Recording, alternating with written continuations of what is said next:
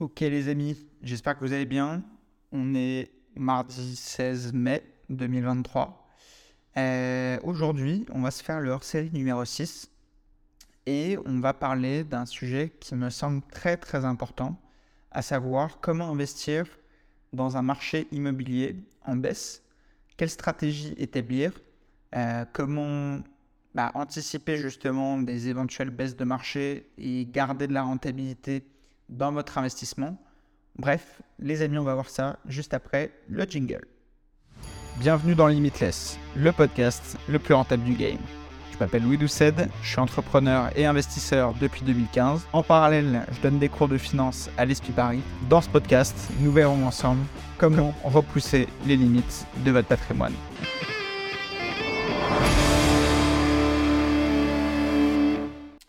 Ok, donc en gros, on va voir plusieurs points aujourd'hui. On va d'abord contextualiser euh, un peu le marché immobilier en baisse, pourquoi, euh, quelles sont les raisons. On va essayer de comprendre un peu les cycles du marché IMO en ce moment et euh, d'un point de vue plus global, comprendre comment le marché fonctionne, d'accord On va défiler ensuite un petit peu sur les opportunités d'un marché en baisse, ce que vous pouvez mettre en place bah, dans les prochains mois, prochaines années pour justement continuer d'investir euh, de manière intelligente.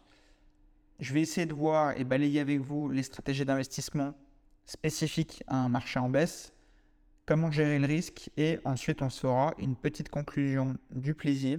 Euh, mais bref, voilà les amis, ça va être très intéressant euh, ce podcast aujourd'hui. Dans l'idée, avant de commencer, je sais que vous avez fait un petit effort dimanche, ça m'a fait vraiment plaisir. S'il vous plaît, abonnez-vous tout de suite mettez une note 5 étoiles. On n'en a pas encore assez, vous vous rendez compte On fait plusieurs milliers d'écoutes euh, chaque mois et on n'a que 35 notes sur Spotify et que 20 sur euh, Apple Podcast. 10 heures, c'est pareil. Notez, je vous en supplie, s'il vous plaît, mettez une petite note 5 étoiles, ça vous prend une seconde, un petit abonnement. Vraiment, ça me ferait très plaisir et ça m'aiderait. Bref, les amis, introduction, comment contextualiser et définir un marché mot en baisse. Alors, bah, comme vous le savez, ça fait plusieurs mois euh, maintenant qu'on a un contexte économique qui pousse les taux à monter. Euh, on a eu l'épisode de 2020 avec la pandémie qu'on ne citera pas pour pas euh, pénaliser le podcast, mais il s'est passé une pandémie mondiale en 2020, a priori. il y a eu plusieurs impacts sur l'économie. Les gouvernements ont tous petit à petit imprimer de plus en plus d'argent. Il faut savoir que, ne serait-ce que les États-Unis, euh, ils ont, alors de mémoire, hein, mais c'est entre 50 et 80% euh, d'impression des dollars en circulation au cours des trois dernières années. Donc en gros, il y avait une masse monétaire qui existait en dollars euh, depuis 200 ans. Et au cours des deux, trois dernières années, ils ont multiplié par 0,5 la quantité de dollars présents dans le monde même multiplié quasiment par deux. Euh, à vérifier le chiffre, mais c'est monstrueux, c'est énorme. Donc tout ça a créé un contexte inflationniste. En Europe, on a fait la même chose avec la BCE et euh, l'euro. On a euh, imprimé énormément d'argent et créé énormément d'argent, etc. Ce qui fait que petit à petit, bah, ça a augmenté les prix dans tous les domaines, que ce soit dans l'IMO, que ce soit dans les prix à la consommation, etc. etc. Et en plus de ça, avec les divers confinements qu'on a pu connaître, tout le système économique était à l'arrêt à un moment donné, les chaînes de production étaient à l'arrêt, ce qui fait qu'on s'est retrouvé avec moins d'offres et toujours autant de demandes et de plus en plus d'argent disponible sur le marché. Donc qu'est-ce qui s'est passé? Les prix ont pété à la hausse, on a eu de plus en plus d'inflation euh, qui s'est développée le mois après mois, etc. On avait des délais euh, d'attente sur euh, les voitures, sur les travaux, les matériaux, etc., etc. Bref, les prix ont clairement augmenté. On a eu en plus de ça une augmentation des prix du carburant. Bref, un contexte inflationniste. Qu'est-ce qui se passe dans un contexte inflationniste? C'est que bah, mécaniquement, les gens perdent en pouvoir d'achat. Et en fait, comment on peut réguler plus ou moins euh, une inflation galopante qui frôle les 10%, voire plus dans certaines zones géographiques? Eh bien, tout simplement en augmentant les taux les taux. Euh, donc on a la BCE et les différentes banques centrales des pays qui vont gérer euh, les taux d'emprunt, d'accord, des banques. Et forcément, ça a un impact derrière sur les taux d'emprunt pour les financements immobiliers. Et en fait, qu'est-ce qui a fait que le marché a été en, forte hausse ces dernières années? C'est que tout simplement, les prêts IMO étaient très très peu chers. Moi, à l'époque où j'ai commencé à investir, euh, bah, tout simplement, à l'époque, je me rappelle, je me disais que c'était un mauvais taux ce que j'avais obtenu et j'avais eu, je crois, 1,6, 1,65% sur 20 ans. Euh, et je me disais que c'était pas fou. Euh, et à l'époque, euh, vraiment, il y avait des taux à moins de 1% et c'était c'était un truc de dingue. Et donc là, en gros, forcément, ça a dopé le marché puisque les gens avec une mensualité équivalente arrivaient à avoir de plus en plus de capacité d'emprunt et nécessairement, ça a dopé les prix. Sauf que qu'est-ce qui se passe aujourd'hui? On a les taux qui ont été complètement resserrés, ce qui veut dire que là, pour le coup, à mensualité équivalente, par exemple, je sais pas, prenez un exemple, avec 500 euros par mois, vous pouviez emprunter par exemple 120 000 euros sur 20 ans. OK? Là, aujourd'hui, toujours avec 500 euros par mois, avec les nouveaux taux, admettons que vous ne, vous ne pouvez emprunter que 90 000 euros. Bah, en fait, ça vous crée 30 000 euros de moins en termes de pouvoir d'achat. Et par conséquent, forcément, ça a un impact sur le marché parce que ça ne touche pas que vous, ça touche tous les acteurs du marché qui ont besoin de la dette pour acheter un bien immobilier. Et ça, ça concerne les particuliers comme les investisseurs, évidemment. Donc, qu'est-ce qui s'est passé? C'est que là, avec l'augmentation des taux, on a clairement euh, une baisse de pouvoir d'achat sur l'immobilier. Et il ne faut pas être un génie pour anticiper et comprendre, et c'est d'ailleurs pour ça que je vous fais sortir aujourd'hui, c'est comment gérer justement une situation d'un marché en baisse quand on est investisseur. Et ça, justement, je bascule directement sur le point numéro 2 qu'on va voir aujourd'hui, à savoir comprendre le marché et ses cycles. Donc, pour vous expliquer les cycles d'un marché IMO, j'ai déjà un petit peu anticipé le truc, mais les phases de hausse, généralement, c'est boosté par quoi? C'est boosté bah, surtout en France par un manque de logements disponibles. On a une demande qui n'a jamais été absorbée au cours des dernières années. Vous me permettez, je prends une petite gorgée d'eau.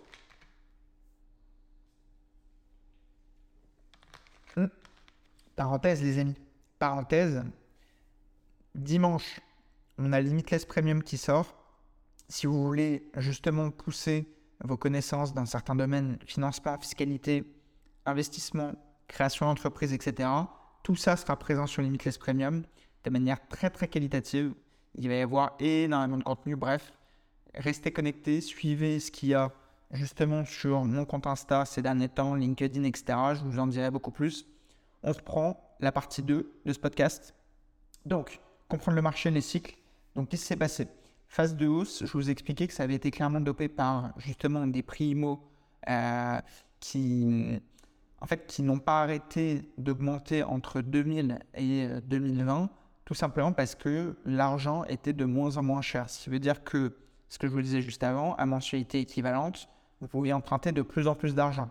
Puisque, et on revivra certainement ça quand les taux rebaisseront, à un moment donné, quand vous avez euh, X de budget chaque mois, eh bien, si le taux baisse, ça va nécessairement augmenter votre budget et par conséquent, si tout le monde commence à avoir plus de pouvoir d'achat pour acheter le même type de surface, bah forcément, ça dope les prix puisque je vous ai déjà fait euh, plein de fois ce type d'exemple, mais si dans un village, euh, vous avez tous un pouvoir d'achat, etc., aux alentours d'un SMIC, admettons, euh, et que vous consommez tous dans ce village, etc., demain, on multiplie par deux le revenu de tout le monde. Ben, en fait, les services du quotidien vont forcément augmenter puisque à un moment donné, il va y avoir plus d'abondance euh, en termes de monnaie et une masse monétaire plus importante pour une offre qui est toujours équivalente. Parce que n'oubliez pas, en fait, quand les prix de l'immobilier augmentent, il n'y a pas une création de valeur réelle puisqu'il n'y a pas un nouveau bien immobilier qui est sorti de terre.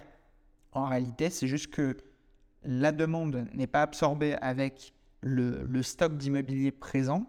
Donc, comme il y a de plus en plus de personnes qui ont le même pouvoir d'achat pour acheter le même type de bien, bah, ça augmente forcément les prix. Et en fait, on a connu une phase de hausse très très importante. Moi, jusqu'en. J'ai commencé en 2018 l'investimo. Euh, J'étais encore dans cette phase-là où c'était un peu l'euphorie. Les prix ne faisaient que augmenter mois après mois, etc. Et, et clairement, bah, en fait, à la limite, je vais vous dire, c'était pas forcément le meilleur moment pour acheter. Pour autant, j'ai quand même acheté, j'ai fait des très bons coups. Euh, bref, je vais pas me réétendre là-dessus, mais euh, vous le savez, je vous en ai déjà parlé plein de fois, etc. Et puis dans les précédents podcasts, je vous invite à les écouter, j'en parle. Et voilà, dans l'idée, on a eu une grosse phase de hausse. On est arrivé à la phase de pic euh, aux alentours de mi-2021, début 2022. Et en fait, ce qui s'est passé, c'est qu'on avait encore des taux bas, on était encore dopé par euh, les banques centrales, etc. Et en fait, qu'est-ce qui s'est passé?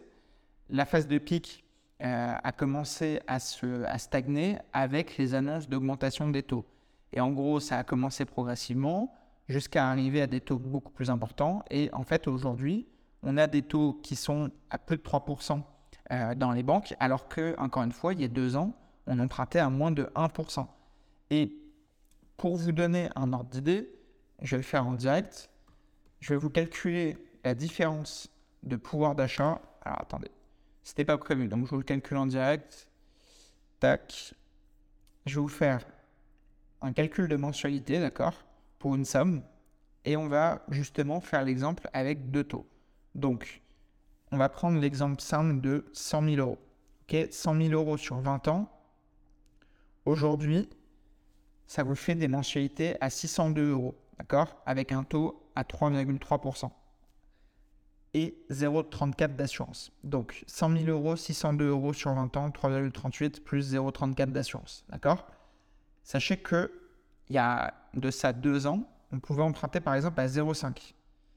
0,5, en gardant le même taux d'assurance, ça vous fait 466 euros par mois. Vous vous rendez compte, c'est quasiment 150 euros d'écart, ce qui sur une mensualité à, 500 euros, à 600 euros représente beaucoup d'argent, puisque si on fait juste le pourcentage, donc on était à 604, hein, je crois, 602, 602 moins 466 sur 602,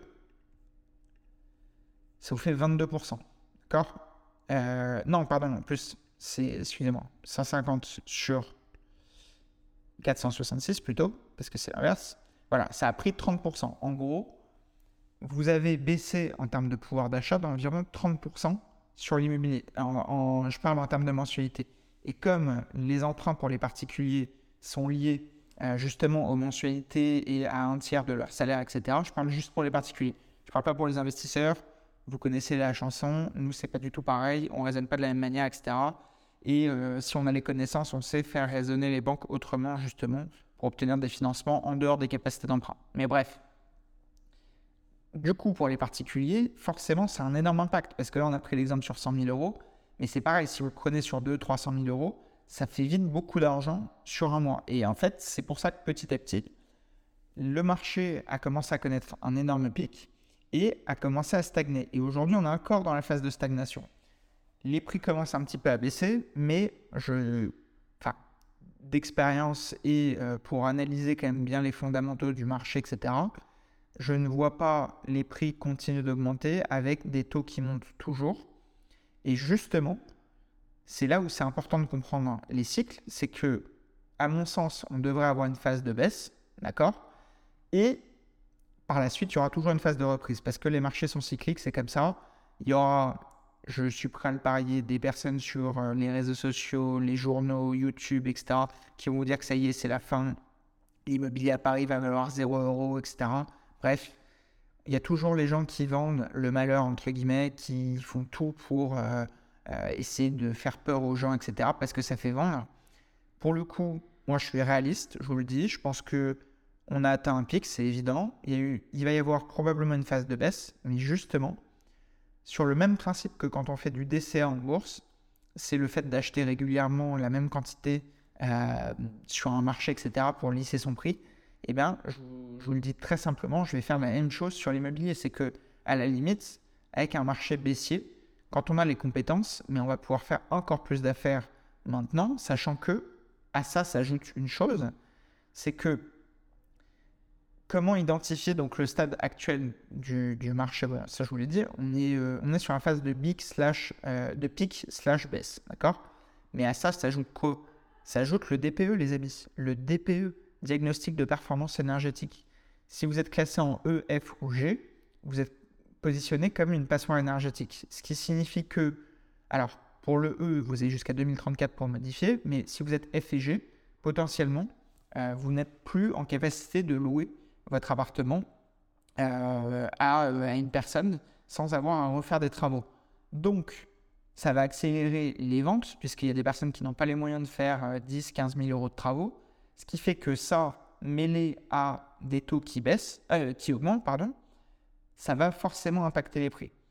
Et c'est là où on en vient au point numéro 3, les opportunités d'un marché en baisse, les amis. Les opportunités d'un marché en baisse, c'est que les achats à un prix réduit, ça va arriver maintenant. Et l'avantage euh, d'un marché qui baisse, c'est que justement, on peut toucher des rentabilités plus élevées, puisque il n'y a, pas de corrélation réelle entre les loyers et le prix au mètre carré. Ça, je vous invite à faire des recherches. Moi, j'avais fait mon mémoire euh, quand j'étais encore élève à l'ESPIS euh, sur le sujet. Il n'y a pas de corrélation réelle entre les loyers et les prix au mètre carré. Ce qui signifie quoi? C'est-à-dire que si vous avez un loyer qui reste constant et que vous avez un prix au mètre carré à l'achat qui baisse, bah forcément, ça augmente votre rendement. Donc c'est là où je vous dis que l'opportunité, à mon sens, dans un marché en baisse, c'est de pouvoir augmenter vos rentabilités. Ce qui fait que, certes, vous avez des taux qui augmentent, mais en soi, si vous avez plus de rentabilité, au final, vous absorbez toujours euh, bah, le coût du financement, plus le remboursement du crédit, plus les taxes et autres. Ce qui fait que, même dans un marché en baisse, il faut continuer d'acheter. Et à la limite, moi, je vais vous dire, je vais tout faire pour acheter de plus en plus à partir de maintenant, parce qu'il y a des opportunités sur justement bah, des ménages qui ont moins en moins de pouvoir d'achat avec les taux. Mais à ça, encore une fois, s'ajoutent les histoires de DPE. Et en fait, le cocktail des deux va faire que on risque d'avoir des très très belles opportunités avec des grosses décotes de 20-30%. Et ça, les amis, on ne le reverra pas 15 fois. Et beaucoup de générations avant nous qui étaient investisseurs, etc., ont connu des crises et se sont enfoncés dans la brèche pardon, euh, à certaines époques. Avec le recul, on s'est tous dit Ah, mais putain, si j'avais été à cette époque-là, euh, j'aurais foncé, j'aurais fait fortune, etc. Eh oui, mais ça, c'est facile à dire. Mais en fait, quand les crises se présentent, c'est maintenant qu'on va voir qui est vraiment en capacité de faire des choix avec euh, bah, un esprit clair, entre guillemets, des choix froids et intéressants, intelligents. Et c'est comme ça que dans 10 ans, 15 ans, 20 ans, on verra qui avait raison et qui a, entre guillemets, bien fait les choses. Parce que la pire des choses, c'est d'avoir des investisseurs du dimanche qui ont acheté dans les phases de pic, qui commencent à stresser, à se dire, oh là là, ça va se casser la gueule, ça va plus valoir rien du tout, etc. Et vite, vite, je vends, je vends, je vends. Mais pas besoin de vendre. Pourquoi? Parce que si vous avez bien réalisé vos acquisitions avant, quel est l'intérêt de vendre dans un marché baissier? Aucun. Alors que vos loyers, vous continuerez de les toucher même dans les crises, euh, les gens continuent de payer leur loyer parce qu'ils ont toujours besoin de se loger. Et euh, c'est comme ça.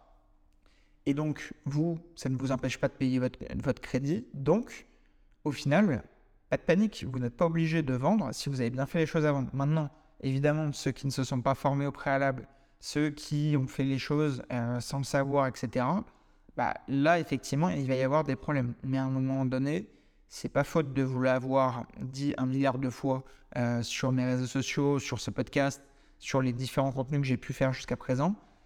Ne n'investissez pas si vous n'avez pas les connaissances en fiscalité, si vous n'avez pas les connaissances pour obtenir des bons financements et si vous n'avez pas les connaissances pour gérer tout simplement un bien immobilier. C'est très très très très dangereux, d'accord? Euh, Je ne vous dis pas ça pour essayer de vous faire peur. Je vous dis juste ça pour que vous réalisiez, c'est que un achat immobilier, ça ne blague pas, c'est des centaines de milliers d'euros. Quand on se trompe de 10%, c'est des dizaines de milliers d'euros très rapidement. Quand on fait une erreur, qu'on a besoin de faire des travaux, etc., c'est beaucoup d'argent. Et quand on commence et qu'on a justement un salaire euh, de cadre qui débute, etc., et que on veut bien faire les choses, la moindre des choses, les amis, c'est d'un minimum se former sur le sujet.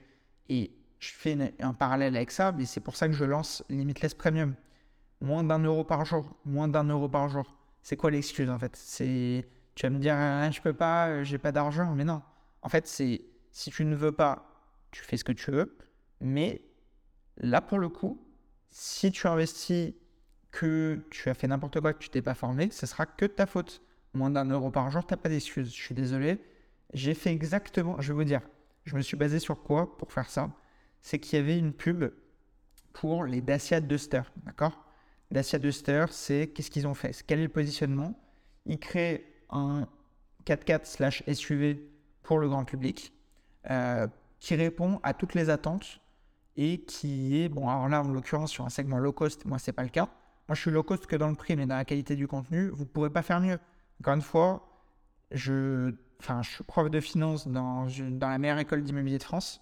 Je forme les élites de demain qui vont travailler dans le financement immobilier, dans des fonds d'investissement, etc. Et aujourd'hui, je vous ai concocté des podcasts qui creusent des thématiques sur le financement, sur la fiscalité, etc. etc. Et tout ça à moins de 1 euro par jour. Je veux dire, c'est imbattable. Bref, vous faites ce que vous voulez, on continue sur ce podcast. Et si ça vous intéresse, abonnez-vous surtout à Limitless by Louis Doucet sur Instagram. Vous aurez toutes les informations sur le lancement. Ça aura lieu dimanche. Bref, pour revenir aux opportunités d'un marché en baisse on va avoir donc à la fois des, baisses de prix parce qu'on a des vendeurs qui vont à un moment donné euh, vouloir vendre parce que si leur bien il reste 3, 4, 5, 6 mois à la vente et qu'ils ont besoin de vendre, bah, ils baisseront leur prix. Ensuite, vous allez avoir en capacité de négociation bah, ce que je vous disais, hein, les histoires de DPE. Si vous maîtrisez bien, justement, en vous renseignant à l'avance, les budgets pour faire des isolations d'appartements, des rénovations, etc., eh bien, qu'est-ce que. Enfin, vous avez une arme supplémentaire pour obtenir des baisses de prix parce que vous allez arriver, vous allez dire ok, donc ça cet appartement, je vois qu'il fait tant de mètres carrés, euh, il est situé dans tel secteur, etc. Moi je sais que je peux l'isoler pour tel prix, ok, donc je vais dire au propriétaire, voilà, pour que je puisse louer mon bien, euh, il faut que je mette ce temps de travaux. Comme aujourd'hui le marché est en baisse, etc., je vous fais telle offre. Et à un moment donné, les propriétaires comme il y aura de... En fait, c'est ça qui est bien, c'est que dans les périodes de crise, comme il y a de moins en moins d'acheteurs, si vous êtes acquéreur dans cette période, vous allez délivrer, entre guillemets, les propriétaires d'un, bien dont ils veulent se séparer. Et justement, c'est dans ces, en fait, ces phases-là où vous faites les meilleures affaires. Alors, là, on va se dire, oh mais t'es un salaud, etc., t'es un connard, machin. Je, en fait, c'est pas parce que je vous décris euh, la manière dont les choses fonctionnent que c'est moi qui ai inventé les, choses, etc. Je ne fais que décrire des contextes. Quand, en fait, quand le marché est en baisse, ça fonctionne comme ça. Quand le marché est en hausse, le vendeur a une force et c'est comme ça. En gros, un marché haussier, le vendeur est en force. Un marché baissier, l'acheteur est en force. Et pour une fois que dans notre vie, entre guillemets, enfin, pour ma génération en tout cas, pour une fois qu'on arrive dans une période où justement euh, les détenteurs de, euh, de biens immo, etc., voient leur prix à la baisse et que ça profite à notre génération, pour ma part, je ne m'en plains pas. Je ne m'en plains pas, d'accord? Faut pas oublier que les générations d'avant, il y a eu accès à des crédits immobiliers, à des biens immobiliers à Paris à 2000 euros du mètre. Bon, euh, il y a eu des belles plus-values qui ont été réalisées avant. pour autant, on n'insulte pas les, les, les boomers de salauds, entre guillemets. D'accord? Donc, nous, si on connaît un marché en baisse et qu'on investit à ce moment-là et qu'on fait des beaux coups, bah, tant mieux, tant mieux, et je vous incite à le faire. En tout cas, clairement, c'est ce, c'est ce que je vais mettre en place dans les prochaines années. Et donc, vous avez en argument de négociation, justement, les histoires de travaux. Donc, en fait, si vous cumulez situation de besoin de vendre, plus des taux qui augmentent, plus des travaux, eh bien, c'est les trois points, à mon sens, qui vont vous offrir des, très belles opportunités euh, dans un marché en baisse. Maintenant, dans les stratégies d'invest, bah, vous en avez trois, hein, c'est toujours pareil. Il y en a une qui est un petit peu plus risquée que les autres, à mon sens. Vous avez l'investissement long terme. Donc, c'est quoi? C'est acheter des biens à prix réduit et on va les conserver jusqu'à ce que le marché se redresse. Donc, ça, moi, c'est un peu euh, ma vision des choses. C'est-à-dire que peu importe le prix du bien ce qui m'importe le plus, c'est que les loyers rentrent et que ça rembourse la dette, sachant que quoi qu'il arrive, je compte garder les biens à, à long terme, voire très long terme, d'accord? Ensuite, vous avez euh, bah, ce qui se rapproche un petit peu, c'est l'investissement locatif euh, qui génère des revenus réguliers euh, malgré la baisse des valeurs immobilières. Donc ça, c'est un petit peu ce que je vous ai dit. Alors, en fait, pour, différencier les deux, ce que j'entends par investir investissement long terme, c'est acheter pour conserver sans forcément louer. Maintenant, moi, je fais de l'investissement locatif. Long terme, c'est une manière un petit peu hybride des deux, parce que l'idée, c'est de générer des revenus réguliers, malgré la baisse des valeurs, encore une fois, les loyers ne baissent pas. Euh, vous pouvez regarder les courbes sur Internet, sur l'INSEE, etc. Euh, c'est très très rare d'avoir des loyers qui baissent, sauf dans des zones géographiques où il y a une grosse grosse crise démographique. Mais c'est pour ça que la base de la base, et ça je vous l'ai toujours dit pour ceux qui ont suivi des cours avec moi, que ce soit l'ESPI ou des coachings, etc., on n'investit jamais dans les zones euh, rurales où, par exemple, il y a une grosse baisse de population, etc. Que des zones en croissance démographique avec des fortes tendances en hausse. Parce que c'est ça qui sera garant de euh, loyers qui conservent leur valeur. D'accord? C'est très, très important. Et enfin, la troisième option, qui me semble un petit peu plus risquée dans un marché en baisse, mais si on maîtrise parfaitement son sujet, pourquoi pas? C'est tout simplement de faire des achats, euh, rénovation et ensuite revente pour encaisser un profit. Mais attention, faut bien faire les choses parce que si vous mettez. En fait, pour un débutant, je trouve que c'est un petit peu dangereux cette technique euh, quand, vous, bah, quand vous êtes dans un marché qui baisse parce que si vous anticipez mal votre coût de travaux, plus les délais, etc., et que derrière vous mettez du temps à revendre, en fait, vous allez passer beaucoup de temps sur euh, une opération. Et si malheureusement vous ne rentrez pas dans les clous en termes de, de bénéfices, etc., bah, soit vous aurez fait une opération qui vous aura euh, rien rapporté, soit au pire, vous faites une moins-value et bah, c'est ce qui risque de vous bloquer sur des prochaines opérations. Donc, ça, moi, j'avoue que j'aurais tendance à, euh, à, faire attention avec ce type d'opération. Éventuellement, le type d'opération que je ferais euh, dans un contexte comme celui-ci, c'est justement si vous avez à tout prix envie d'acheter votre résidence principale et pourquoi pas faire un achat-revente, mais à moyen long terme, bah, dans un marché en baisse, ça peut être intéressant euh, de justement acheter maintenant parce que c'est quoi qu'il arrive beaucoup plus intéressant que les personnes qui ont acheté frénétiquement euh, pendant les 5-10 dernières années, euh, notamment dans les grandes villes, avec des prix toujours plus hauts, toujours plus débiles, etc., sur des, des, des biens qui n'étaient pas forcément extraordinaires. Et en fait, c'est maintenant que eux vont faire des mauvaises affaires parce qu'ils vont flipper, ils vont revendre, machin.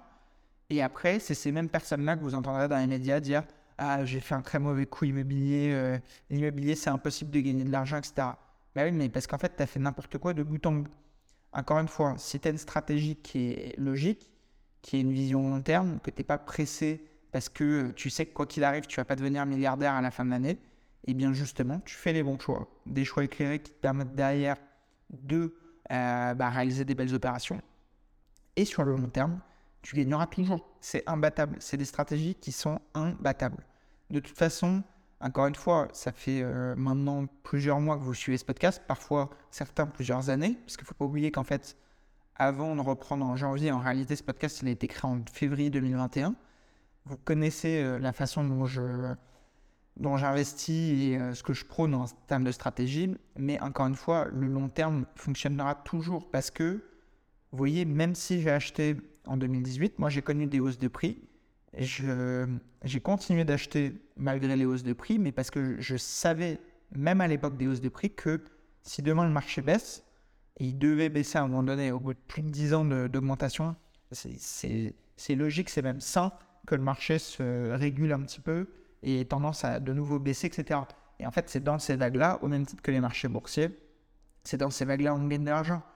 Euh, ceux qui ont investi juste avant euh, la pandémie en 2020, euh, qui ont en mars euh, vu les marchés dévissés, qui ont tout vendu, etc. Mais ça, c'est les pigeons. C'est les pigeons qui, justement, ont fait n'importe quoi, sont des débutants, et c'est ceux qui se font toujours tondre. Alors que si vous aviez déjà un portefeuille avant, d'accord que les marchés ont dévissé, mais je sais pas, la moindre... En fait, la réaction basique d'un investisseur qui est un minimum formé, c'est justement de se dire, ok, bah parfait, je vais réduire mon PRU, mon prix de revient euh, unitaire, je, vais charger parce que les marchés ont dévissé de manière irrationnelle. D'accord, on a fait moins 40% en genre deux semaines. Mais c'est, en fait, c'était évident que euh, dès que, dès que l'économie allait reprendre, les marchés allaient de nouveau augmenter. Et l'immobilier, je vais, je vais vous dire, ce sera pareil. Il y a un gros décalage parce que euh, c'est un marché qui est plus long, à bouger, que ce soit à la hausse ou à la baisse. Et vous verrez, les prix vont baisser, mais ils remonteront. Ce sera toujours pareil. Et j'ai hâte d'avoir de, d'avoir le recul pour vous dire, voyez, j'avais raison. Mais voilà, encore une fois, vous n'êtes pas obligé de faire la même chose que moi. Euh, c'est Enfin, faites ce que vous voulez, évidemment, mais voilà, sachez que c'est toujours pareil dans les marchés. On se dira toujours dans 30 ans, ah putain, tu te rappelles, en 2023, etc. Mais oui, putain, il fallait investir. Mais les amis, vous dites ça déjà de, des années 90. Et les mecs en 90 se disaient ça des années 60. Et ainsi de suite. C'est sans fin, c'est sans fin, c'est sans fin. Donc, c'est pour ça que, encore une fois, ayez des bonnes stratégies, des stratégies long terme. Maintenant, un point important à aborder, c'est justement comment gérer le risque. Donc, pour gérer le risque, ben, justement, ne pas faire n'importe quoi. À mon sens, c'est très très important d'avoir des connaissances dans le domaine. Je pense que c'est un basique de, basique. Hein. Euh, c'est la base de se former. Quand tu veux. Euh, en fait, c'est simple que ça, mais en gros, compare ça à faire un voyage en avion, d'accord? Si tu arrives, voilà, tu as loué, un, un, avion, ok? Tu as loué un avion, tu veux partir en vacances, mais tu pas de brevet de pilote. Euh, à ton avis, même si tu arrives à faire décoller l'avion, par miracle, est-ce que c'est pas un petit peu dangereux de faire un, vol sans aucune pratique, sans aucune connaissance théorique, sans rien Bah si, c'est excessivement dangereux. Mais en fait, c'est exactement la même chose pour l'immobilier. Et, en fait, comme l'immobilier touche le grand public parce que les gens achètent généralement leur résidence principale. Tout le monde pense que c'est facile, que c'est inné, qu'il n'y euh, a pas de problème. Ah tout le monde le fait. Euh, tonton Jean-Jacques, euh, il a acheté sa maison et tout. Mais en fait, on ne parle pas de la même chose. On n'est pas des particuliers, d'accord? On est des investisseurs. Il faut bien dissocier les deux. Donc, comment gérer le risque? Premièrement, maîtriser de bout en bout une opération immobilière, c'est la base. Encore une fois, Limitless Premium sera là pour vous à moins d'un euro par jour, sans engagement. Donc, encore une fois, je laisse ça là. Le lancement, c'est dimanche. Euh, voilà, vous faites ce que vous voulez, mais vous avez l'info. Ensuite, diversifiez votre portefeuille d'investissement. Vous avez à la fois de l'immobilier, mais aussi de la bourse, mais aussi pourquoi pas de la création d'entreprise. Euh, maintenant, pour parler uniquement d'immobilier, encore une fois, ne vous mettez pas uniquement sur un segment. Euh, ne faites pas, par exemple, que de la colocation. Ne faites pas que de la location Airbnb diversifier votre portefeuille d'investissement. C'est important. Moi, pour le coup, je fais la seule classe d'actifs qui, à mon sens, n'a pas spécialement d'obligation de diversification parce que c'est la plus basique et c'est celle qui me permet de faire ce que je veux derrière. Moi, je fais de la location longue durée nue. Ce qui veut dire que demain, je récupère un appartement. Si je veux le mettre en colocation, je peux. Si je veux le mettre en location meublée, je peux. Si je veux faire de la location courte durée, je peux. Mais pourquoi j'ai pris cette stratégie? Comment j'ai géré mon risque par rapport à ça? Tout simplement parce que le problème, c'est que beaucoup de débutants qui se font avoir avec les belles promesses des formateurs sur Internet et autres contenus euh, en ligne, qu'est-ce qui se passe? C'est qu'ils achètent avec un business model qui est basé uniquement sur de la location courte durée. Ce qui veut dire que si demain ils n'exploitent plus en location courte durée, ils sont plus en cash flow positif. Et ça, c'est une catastrophe, les amis. Je me permets de boire une petite gorgée d'eau.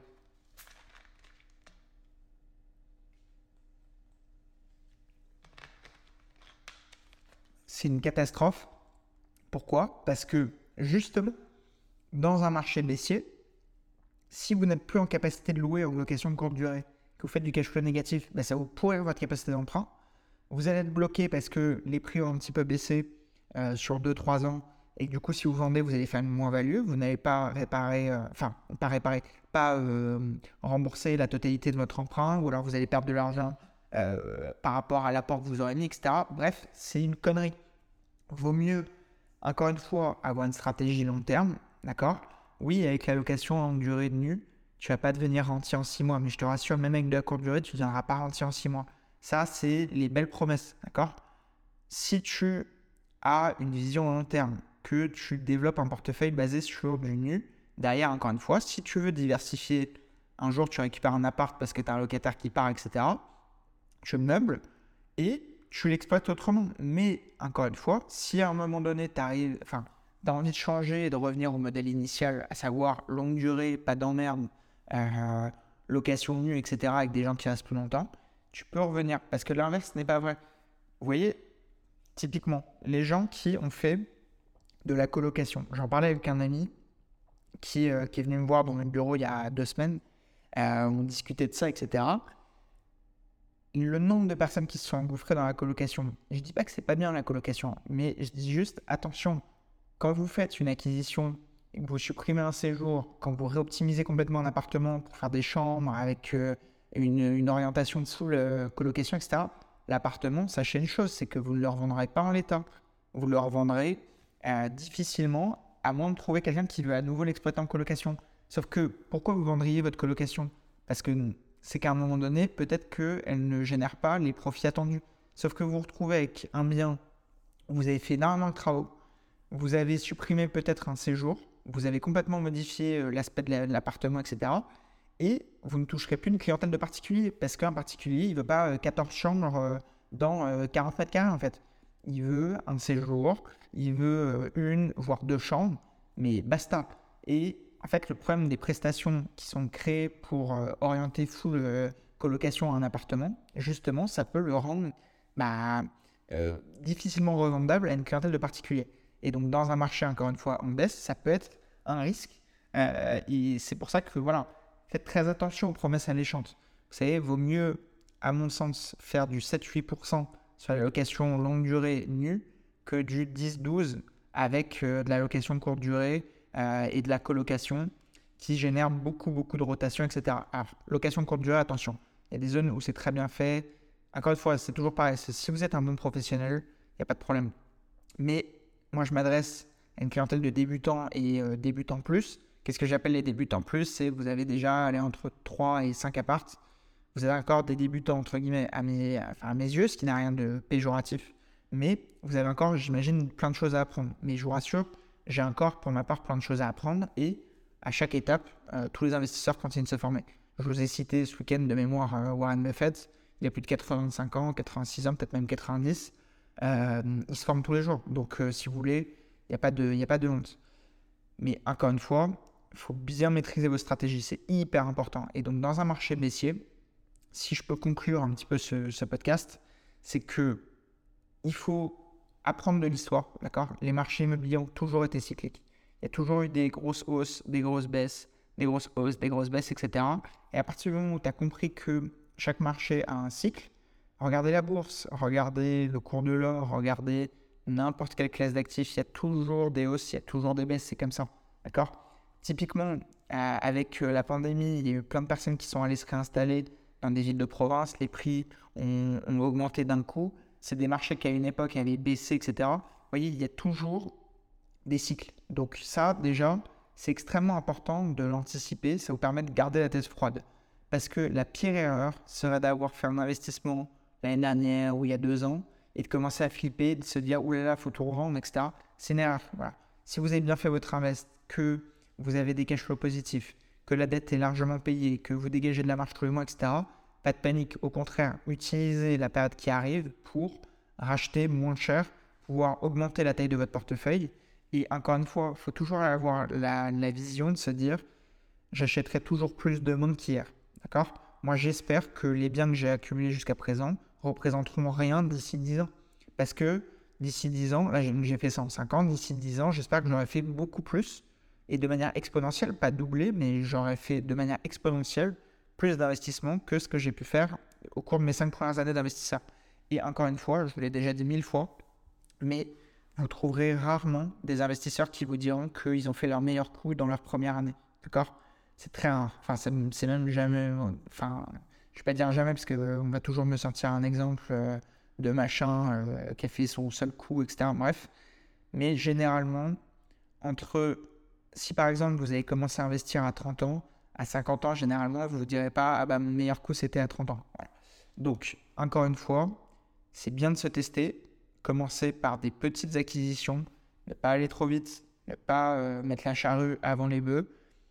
Ne paniquez pas de ne pas aller assez vite encore une fois, c'est pas une phrase de moi, mais on surestime souvent ce qu'on veut faire en un an et on sous-estime ce qu'on peut faire en dix ans.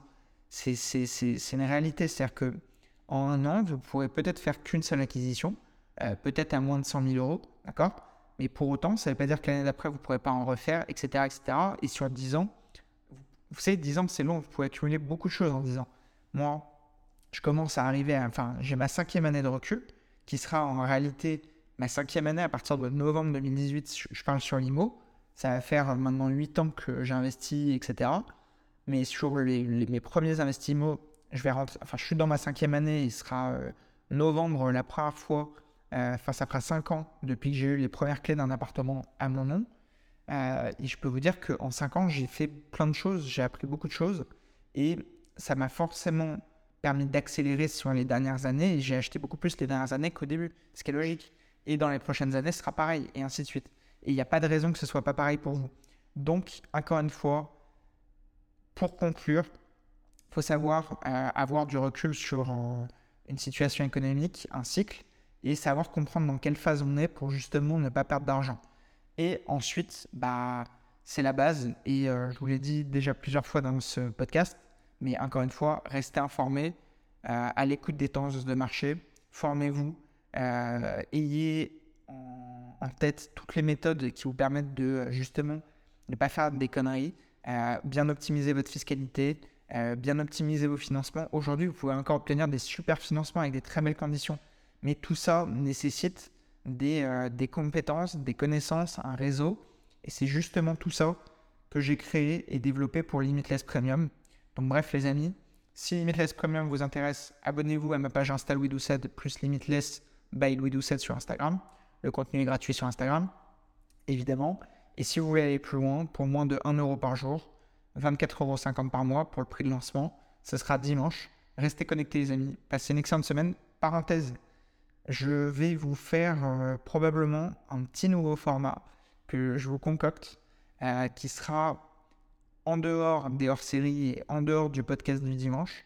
Euh, ce sera un format Tips of the Day, d'accord?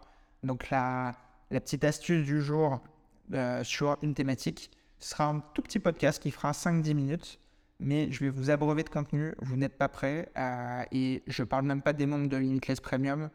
Euh, vous, n'êtes vraiment pas prêts pour le coup. Donc, euh, bref, les amis, je vous souhaite une excellente journée, une excellente soirée. Faites attention à vous si vous êtes sur la route. Si vous êtes au sport, bravo, c'est bien. Et voilà, les amis, une petite note 5 étoiles, un petit abonnement. Ciao, ciao.